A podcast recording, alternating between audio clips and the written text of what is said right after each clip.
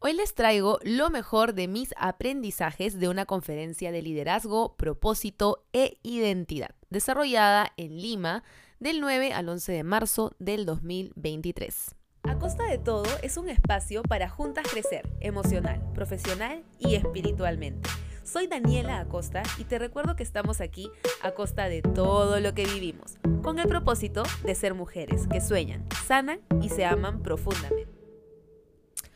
Hola, hola, ¿cómo estamos? Bellezas, bienvenidas a un nuevo capítulo del podcast. Créanme, estoy muy feliz de poder grabar para ustedes.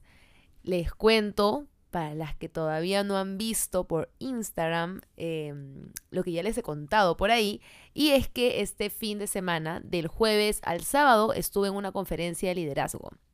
La verdad es que eh, estuve como, mm, digamos, debatiéndome si ir, no ir, que si mis tiempos, que si el trabajo, que estoy full, pero saben que hace ya bastantes años vengo no sé si la palabra es evitando, pero postergando quizás eh, ir a congresos, eh, conferencias de liderazgo eh, que me hagan crecer a nivel, digamos, emocional y espiritualmente, por simplemente que he estado full, he estado full, y no he dejado de estar full, pero em, al final dije, no, sí, vamos, vamos, vamos, porque vamos. Y ahí estuve, fue muy chévere, muy buena. La conferencia se llamó Refresh eh, o refrescándote, no sé exactamente cómo traducirlo como tal, pero definitivamente para mí fue un momento de refrescar mi espíritu y mi alma, o sea, he salido realmente renovada. Eh, quizás muchas cosas que he escuchado ya las sabía, otras no, pero siempre es bueno volver a recordarlas y a veces toman hasta otro sentido en determinado punto de tu vida. Así que de eso vamos a hablar el día de hoy. Quiero agradecerles a todas nuevamente por sus lindos comentarios que me han estado llegando a los mensajes de Instagram. Eh, sobre el capítulo anterior, sinceramente para mí ha sido de mucha felicidad y bendición saber que las estoy de una u otra manera a través de quizás mis experiencias, mis aprendizajes, también ayudándolas a ustedes. He leído también eh, todas las cosas que quieren conversar y me encanta, me encanta. Hay desde eh, emprendimiento, hay también negocios, hay relaciones, sobre todo la relación con una misma. Hay muchas preguntas orientadas hacia la parte emocional, me han dicho, Dani, queremos conversar eh, o quiero que hables con nosotras en el podcast de, em, no sé, por ejemplo, cómo conseguir una pareja cuando es una mujer realizada, que los hombres se, se asustan de, de, una mujer realizada. Después hay otra que por el contrario me dice, Dani, eh, cómo aprender a estar sola, que creo que de hecho ya hemos hablado de eso en los anteriores capítulos. Eh, pero veo que hay muchísimo más que explotarse en ese tema. me han dicho Dani también cómo desapegarte de una relación eh, que te está causando, digamos, mejor dicho, el desapego como tal, ya vamos a llamarlo así, porque me dicen una relación de la que quizás quieres salir, pero estás ahí, dependiente emocionalmente. O sea, sí veo que hay mucha necesidad en el tema de relaciones, autoestima, em, emociones, y por supuesto que lo vamos a conversar. Y también veo la contraparte de la parte profesional, del emprendimiento, de, digamos, el desarrollo personal en sí mismo también. Así que no se preocupen, que créanme que estoy ansiosísima por hablar de todo, eh, pero vamos capítulo a capítulo. Pero ahora les cuento que he visto todos mis apuntes, me tomo tranquilamente una media hora, 40 minutos, si no es más, viendo todos mis apuntes de la conferencia, porque yo soy una chanconaza, o sea, yo escribo todo, hasta la respiración, eso también pongo en mis apuntes. Entonces he tenido que revisar uno a uno para ver cuáles son aquellos que pueden eh, sumarnos a todas, tanto personas creyentes como personas no creyentes en nuestro día a día. Esta conferencia se hizo eh, para personas que lideran en las iglesias, pero creo que se puede sacar aprendizajes para absolutamente todas y todos. Así que lo he dividido en dos, en liderazgo e identidad. He dividido todos mis apuntes en esos dos pilares y vamos a conversarlo a continuación. Y bueno, como les dije, he dividido esto en dos pilares. El primero de liderazgo y el segundo en identidad. Y en el de liderazgo voy a comenzar a leerles un poquito eh, los aprendizajes, las cosas muy interesantes que nos sirven muchísimo, sobre todo a aquellas personas que eh, tenemos quizás algún grupo humano en nuestras manos, este, sea que trabajes en una empresa y ya tengas una practicante o tengas toda un área o empieces un emprendimiento y tengas dos personas que te ayudan desde lo más digamos, no, no, no quiero minimizar, no quiero ser lo más chiquito, pero digamos, desde el trato con una, dos personas, como el trato de muchas personas, es muy importante tenerlo en cuenta. Eh, y uno es que como líder o persona de influencia, tenemos que ser las mismas personas abajo y arriba, y acá ponen del púlpito, del atrio, digamos, abajo y arriba en un sentido de arriba es donde estás hablando, liderando, eh, que eso es un grupo humano, y abajo es en el que te estás relacionando con estas personas.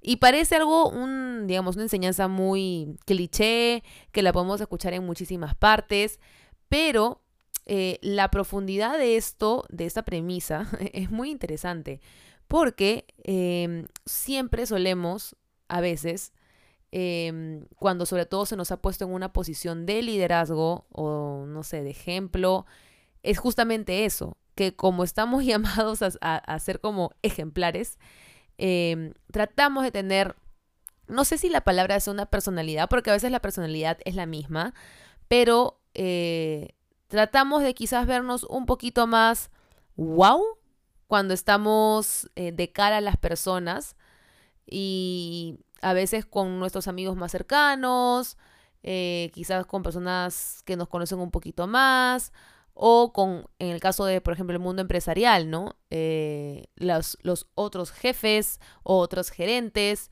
personas que están, digamos, en tu mismo rango, eres de otra manera incluso eh, en las mismas redes sociales. ¿no? A veces eh, he estado viendo mucho en TikTok sobre estos eh, influencers o generadores de contenido que em, aparentan una cosa, incluso, este, no, eso creo que lo vimos en la televisión, sobre que hay estudios que fingen ser, no sé, un jet privado fingen ser como hasta una mansión y que muchas personas van a tomarse fotos ahí ponerlas en sus redes sociales como que están viviendo esa vida de lujos. Incluso hay un mercado súper grande, súper grande, de personas que te venden las cajas de las carteras de marca, de marcas súper caras, ¿no? Como Louis Vuitton, este, Fendi, etcétera, etcétera te venden las cajas únicamente para que, no sé, las pongas de back en tu, en tu cuarto. O sea, este fingir ser alguien que no eres también entra dentro de esta premisa. Y creo que es muy importante, ojo, no es que tú tienes que necesariamente mostrarte muy vulnerable y con mucha confianza con todo el mundo, pero sí tienes que ser auténtico eh, arriba y abajo. o sea, cuando hablas, expones, lideras una agrupación de personas, este, como también cuando le hablas de tú a tú. Eh, en el caso de las redes sociales.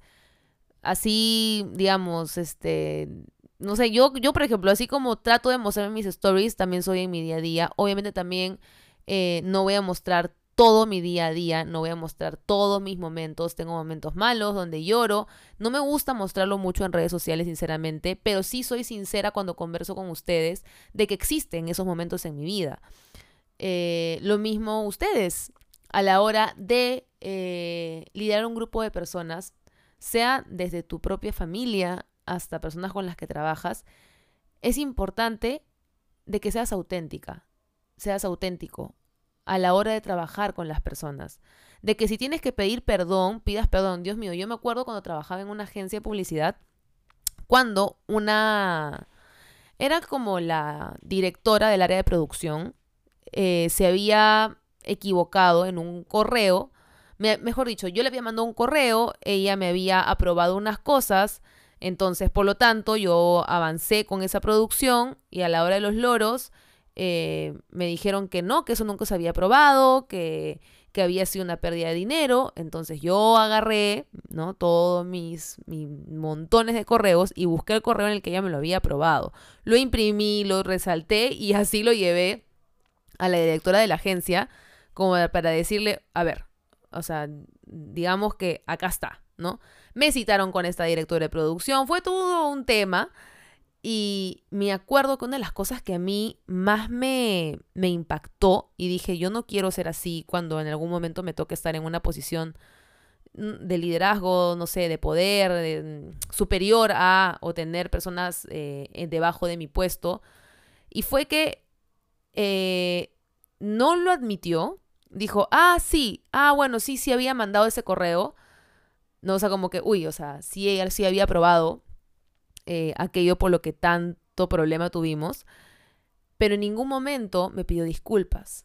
En ningún momento me dijo, oye, ¿sabes qué, Daniela? Eh, discúlpame, me equivoqué.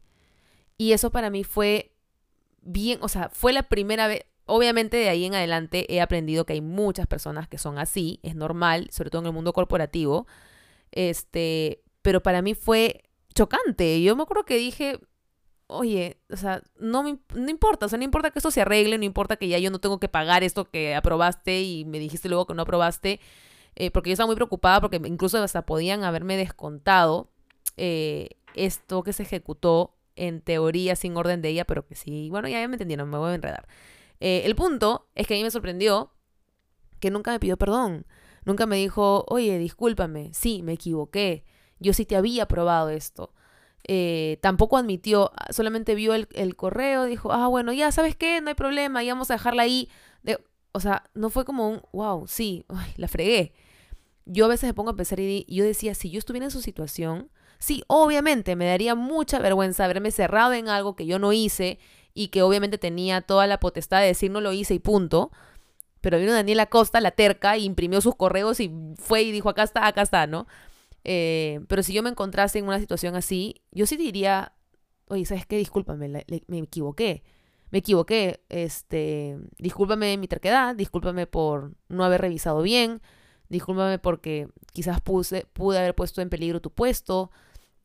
Me quedé con eso, me quedé con una posición de liderazgo que es capaz de pedir disculpas por un error, que es capaz de mostrarse vulnerable a la hora de, de corregir sus errores, Creo que eso es lo que te hace realmente un líder, sinceramente. Y eso es ser la misma persona abajo que arriba también, ¿no? Es, siempre, si vamos a tener influencia, tratar de ser los mismos. Así como le puedo pedir perdón quizás a mi hermana en algo tan pequeñito del día a día, también debo de aprender a pedir perdón a las personas cuando me equivoco. Es complicado, creo que en la práctica suena bonito en la teoría, pero en la práctica es más difícil. Bueno, me tuve mucho en este punto con todo mi ejemplo, pero vamos en lo siguiente. Eh, dice enfocarnos más en las personas que en los resultados. A ver, eh, por ejemplo, y esto lo voy a llevar hacia las redes sociales. Em, muchas veces me pasa, y creo que no solamente a mí, sino a todos mis colegas que generamos contenido en las redes sociales, eh, que a veces nos enfocamos mucho en cuánto estamos creciendo eh, a veces miramos al costado, uy, esa persona está creciendo más, ¿qué, está haciendo? ¿Qué no estoy haciendo yo? Y empezamos a ahogarnos en estos problemas, pero hay que enfocarnos más en las personas que en los resultados, que en los números. Es tan importante esto porque yo me doy cuenta que más allá de la cantidad de seguidores que yo tenga, a mí lo que me importa es generar una relación con mis bellezas, con ustedes que me están escuchando. Me importa muchísimo eh, cada vez que puedo, porque sinceramente a veces es demasiada la cantidad de inbox que me llegan, pero a veces abrir un inbox, leer una pregunta, responderla, conversar, mandar una nota de voz, darme el tiempo de crear relaciones con ustedes, de que realmente vean que me importan sus problemas, que me importan las cosas que me cuentan. No saben cuántas cosas me cuentan. A veces me gustaría poder leerlas todas, pero cada vez que leo una y puedo responderla, me importa generar eso, o sea, ¿de qué me vale tener miles de millones de seguidores si no estoy prestando atención a las necesidades de las seguidoras que ya tengo ahorita? Porque para mí mis redes sociales no son solamente números y creo que eso debería ser el enfoque de, todos los que deseamos trabajar en redes y en el mundo digital. Más allá de los números hay personas detrás. Entonces, y lo mismo para cualquier otra área en la que estés liderando o, digamos, o tengas cierta posición con personas a, tu cargo, ¿no? Enfócate más en las personas que en los resultados. Por ejemplo, eh, y acá pusieron un ejemplo de, vamos a, a, la historia de Jesús y Saqueo, que está en Lucas 19 en la Biblia. Jesús estaba alrededor de miles de personas caminando, todo el mundo lo seguía, él era el influencer del momento, o sea, todo el mundo lo seguía. Y en eso Saqueo un cobrador de impuestos. Cuando tú lees la Biblia un cobrador de impuestos. Ah, ya, un cobrador de impuestos. No, señores. Señoras y señores. Un cobrador de impuestos en ese entonces es un... Miren, es un mega contexto. La cosa es que era una persona despreciable. Ya, vamos a resumirlo así. Una persona despreciable porque se encargaba de cobrar impuestos con intereses y mega intereses a su propia gente. O sea, él era, digamos, un enviado del gobierno romano, pero él era judío y a su propia gente, los judíos, le cobraba de más, cobraban como sea, o sea, una corrupción, una cochinada, o sea, un cobrador de impuestos y encima Saqueo era jefe de cobradores de impuestos, era una persona muy rica a costa de las personas, de su propia gente, era visto como un traidor. Saqueo era chiquitito, ¿ya? Saqueo un hombre enano, o sea, cuando van a los estudios y estudias toda la, eh, Biblia hacia acá y hacia allá, más o menos medía un metro cincuenta, o sea, era chiquitín, era chiquitín.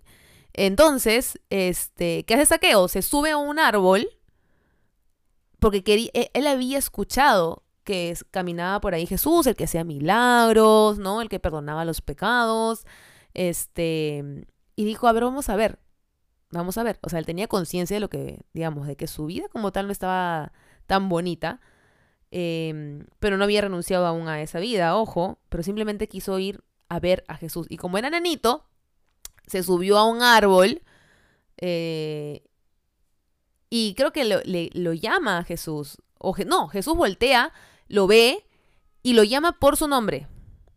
Y le dice, saqueo, bájate de ahí, hoy día voy a ir a cenar a tu casa. Y este, este pasaje cuando tú lo lees es como que, ah, Jesús lo vio, obviamente ahí trepado en el árbol, en medio de la multitud. Le dijo, oye, baja, voy a ir a comer contigo porque me llamaste, ¿no? Ya, no. En realidad eh, había demasiada gente. Tranquilamente Jesús podría haberlo visto, haber dicho, ah, el cobrador de impuestos, este, ya. Sí, sí, sigue trepado ahí, ¿no? Pero lo llamó por nombre. Lo llamó por nombre. Oye, saqueo. Oye, Daniela. O sea, te llama por nombre. Tomando como, como Jesús como, como líder, ¿ok? Lo llama por nombre y encima le dice, voy a ir a comer a tu casa. En ese entonces, sentarse a la mesa eh, no era solamente ir a comer así como ahora, quizás que pedimos algo y comemos algo juntos. Sentarse en la mesa era un momento de muchísima intimidad en aquella época. Era el momento de hacer relaciones muy íntimas. Y Jesús le dice, oye Saqueo, por nombre, baja, hoy voy a ir a tu casa a conversar contigo, a estar cerca de ti. ¿Qué hizo él? Se interesó en él, en la persona que era él, no tanto en, en quién decían que era, no tanto incluso en quién era, sino se interesó en él como persona. Entonces, ese fue el ejemplo. Enfoquémonos más en las personas que en los resultados. A veces, cuando nos enfocamos más en las personas, cuando llegamos más hacia las personas, es en ese momento en que esa misma motivación que sienten de que la persona que los está liderando se preocupa por ellos o por ellas, que, los resultados se van a ir dando por sí solos. Es como que vienen por añadidura. Enfócate en las personas.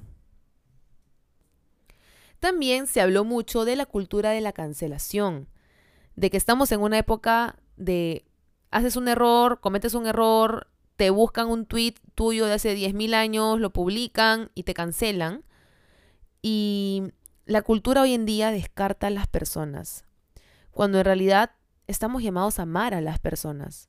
Y es difícil, es complicado, es bien fácil amar a las personas cuando son tus amigos, ¿no?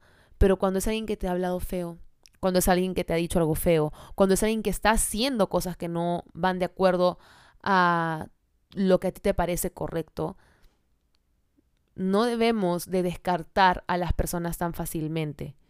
No debemos de buscar la cancelación de las personas, porque recordemos que todos somos humanos. Quizás este, pensemos diferente, quizás tengamos visiones diferentes del mundo, quizás tengamos creencias diferentes, pero todos somos humanos, todos merecemos respeto, todos nos vamos a equivocar, algunos quizás se equivoquen públicamente, otros en, en un lugar que nadie lo vea, en la intimidad, pero somos humanos. No hay pecado más grande ni pecado más pequeño, no hay error más grande, pecado es pecado, error es error las consecuencias de nuestros errores, las consecuencias de lo que hagamos, obviamente van a ser de diferentes dimensiones, eh, de acuerdo a lo que hagas, ¿no?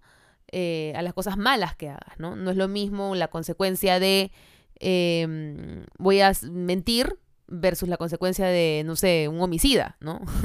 o sea, son dos cosas que igual están mal, pero las consecuencias son diferentes, ¿no? O sea, las consecuencias es diferente, son diferentes. Pero más allá de eso, eh, nosotros estamos llamados a amar a las personas, a, a ser más empáticos. Tenemos que ser más empáticas, más empáticos. Y cuesta, porque es muy fácil ser empático con la persona que ha tenido problemas similares a los tuyos. Pero con aquellas personas con las que estás en desacuerdo, con las que hacen cosas que tú de verdad te escandalizas, de Dios mío, ¿por qué hacen estas cosas? Uy, qué difícil, qué difícil. Pero estamos llamados a eso, a ver a la persona como Jesús la vería. Así como Jesús vio a Saqueo.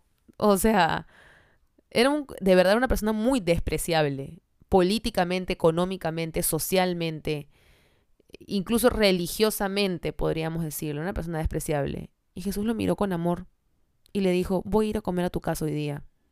Y esa, ese momento de intimidad, ese momento de más allá de quién eres, quién dicen, quién dicen que eres, más allá de tus problemas que son reales, más allá de las obras malas que son reales, oye, te amo, te quiero. O sea, eso fue lo que hizo Jesús. Y eso, esa, esa, el hecho de que Jesús lo vea a Saqueo con compasión, creo que esa es la palabra, con compasión, fue lo que hizo que él cambie. A veces tenemos que mirar con compasión a las personas y esa mirada de compasión, esa sonrisa, puede ser el agente de cambio que ninguna palabra, ningún consejo puede lograr en esa persona. A veces ese, hola, ¿cómo estás? con sonrisa a esa persona que nadie saluda, ese puede ser el agente de cambio. Y, y esa compasión, esa, esa mirada eh, con alegría, eso es amar a las personas. No te estás, no, o sea, no quiere decir que vas a compartir, ni, ni siquiera que aceptas o apruebas ciertos comportamientos, sino es un, oye, hay esperanza, hay esperanza de, de, cambio. A veces eso es lo que necesitan las personas. Y bueno, la segunda parte es la identidad. La identidad. Em, y esto quizás va un poquito más para los que son creyentes, los que creen en Dios, Em, porque habla mucho de nuestra identidad como hijos de Dios. Igual eh, hay aprendizajes muy chéveres. El primero, y el que antes, o sea, el, el que apunté primero fue, antes de ser, ponle, no sé, eres mamá, profesional, antes de ser pastor, antes de ser influencer, soy hija de Dios. Antes que cualquier cosa, que me defina, obviamente, por, no sé, mi profesión, mi trabajo, mi emprendimiento, mi familia, mis relaciones. Antes que eso, yo soy hija de Dios. Y eso para mí fue muy poderoso. Antes de influencer, soy hija de Dios. ¿Por qué? Porque si por obvios motivos aquello que me define un poco, que me da cierta identidad, no sé, eh, soy mamá, soy profesional, eh, mi carrera, mis estudios, mi trabajo, si todo eso me está dando una identidad y alguno de esos pilares se caen al piso, si perdí el trabajo, si me hackean mis cuentas, Dios quiera que no, pero si pasase, ¿quién soy? ¿Quién soy? Soy hija de Dios. Y eso significa que, que no, o sea, el golpe no va a ser demasiado duro, que no voy a caer, em, que, no, que no voy a caer como tal, puede ser un momento difícil, pero que Dios sigue siendo Dios. Dios no ha dejado de ser esa persona amorosa y compasiva que tiene un propósito para mi vida en medio de mis circunstancias malas. Porque tormentas van a haber, circunstancias difíciles van a haber, pero si enfoco absolutamente todos mis logros solamente en mí misma, oigan, en algún momento cuando pase algo malo, me voy a quedar en el aire. Qué lindo es saber que aunque muchas cosas pueden fallar, aunque muchas cosas se pueden caer, aunque muchas cosas puedo perder, lo que nunca voy a perder es el amor de Dios en mi vida y saber que soy su hija. O sea, que Él va a cuidar de mí con amor y que Él tiene un propósito en medio de las circunstancias. Eh, nunca te vas a equivocar confiando en Dios.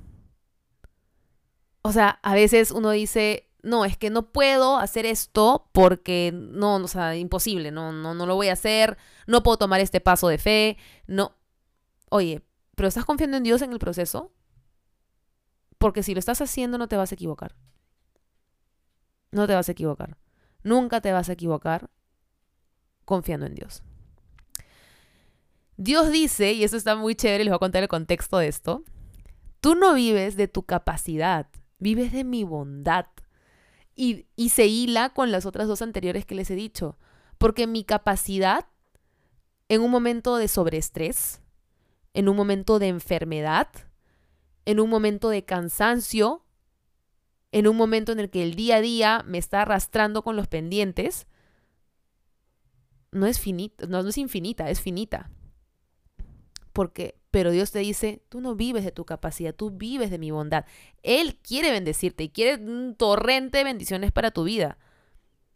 En el momento en que tú recuerdes ponerlo en su lugar, por encima de ti misma, porque realmente no podemos siempre todo en nuestras fuerzas. No podemos todo en nuestras fuerzas. Y saber que más allá de mis capacidades tengo un Dios bondadoso.